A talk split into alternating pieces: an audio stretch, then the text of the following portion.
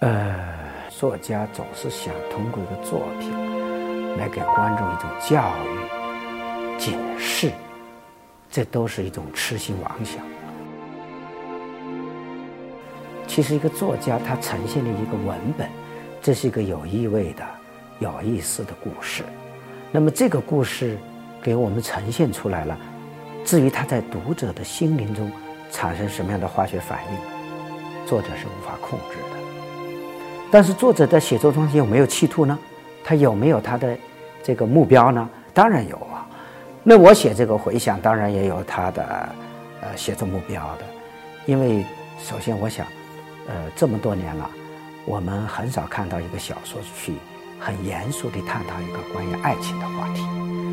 那么也很少看到有人在探讨已婚夫妇的爱情问题。我们所写的爱情，要么是初恋，要么是别恋，要么是黄昏恋。但是写中年夫妻在感情出现危机的时候，他们是用什么方式去探探讨这个话题？怎么去完成他们的爱情的救赎？这个这个很少有人严肃认真去探讨。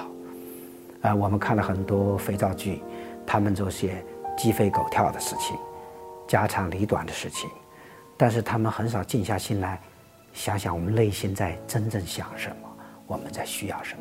那这个小说，我想探讨这个问题，就是我们内心到底想要什么。他探讨就是为了厘清自己需要什么。呃，那么主人公他用了一些刑侦的手段来挖人物的心理，他既挖这个疑犯的心理，也挖自己丈夫的心理。那么这种挖挖下去之后，我们会发现啊，人心其实那么浩瀚，那么那么复杂宽广。为什么？是因为他本身也是这个追问者的内心也是复杂宽广的。如果追问者他是一个简单的人，那么可能他挖的对象也是一个简单的人。他这个是心理学上的一个投射啊，是一个反应。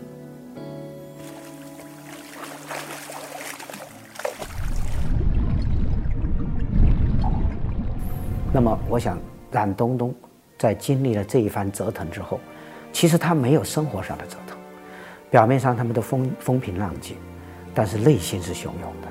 那么他经过这种心灵的激荡之后，他最后的认知得到了提升，他认清了自己，也认清了别人，甚至他也认清了爱情。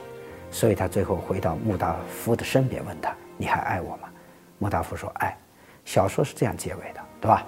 所以他探讨这个问题。那么还有一个目的是想，我们通过案件那条线来表达这个社会的一些荒谬感，就是我们怎么可以把一个刑事案件、一个凶杀案当成一桩生意来做？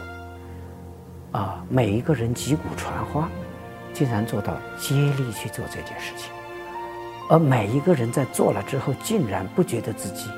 有罪，这是多么荒谬的一种人性的冷漠。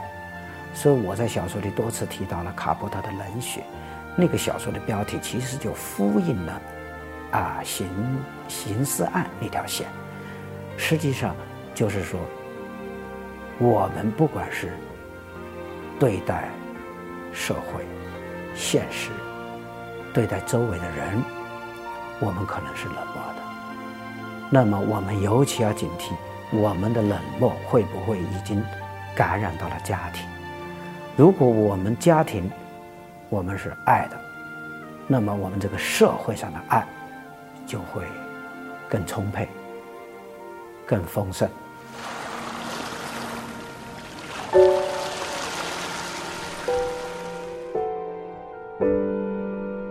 我的孩子是九零后。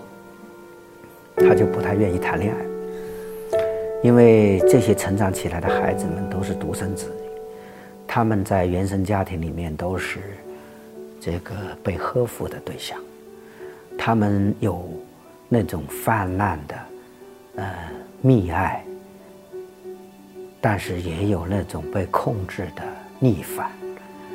他们如果想做自己，他们就不大听父母。那么他们的婚姻观呢，也改变了。我就发现，越年轻的孩子们越不愿去用时间去谈恋爱，他不愿去呃照顾别人，或者他缺乏一种对别人的理解。我不知道这个准不准确，这也许是我的一种误判吧。可是，在我们那些年代，在我们的六十年代，甚至五十年代，爱情是至高无上的。爱一个人，他可以奔赴千里万里去看他，有时仅仅是去说句话，有时就是看一眼，有时就去跟他吃餐饭、握个手，啊，那么好的可能还有个拥抱，还有个接吻。但是现在，要孩子们付出这么大的心血去去爱一个人，我觉得好像很难看到了，啊，他们不愿为此付出了，我不知道为什么。也许是因为他们的情感寄托太多了，网络的交流可能会分散他们这样的注意力，他们可以找到这种代偿，就是代替的补偿。有的人玩游戏机，有些人玩打游戏，对吧？有的人这个沉迷刷屏，有的人就想发呆，有的理由，就是我觉得像我们那个时代的爱情故事。在今天越来越稀缺。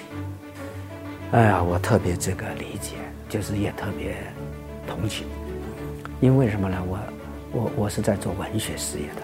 那么一个写作者，他最希望这个时代的闲情逸致多一点。因为我曾多次说，文学其实就是闲人的事业。他为什么有时间去读一本书？他为什么要写一本书？是因为他有时间静下心来思考这些问题。而阅读者是愿意静下心来，浪费自己的时间，去分享这个问题。但当我们都把时间用在挣钱、用在完成工作、完成销售任务的时候，你说还有谁在读书呀？所以我多么希望这个社会生活的脚步更慢一点，更闲情逸致一点。但是合起来也！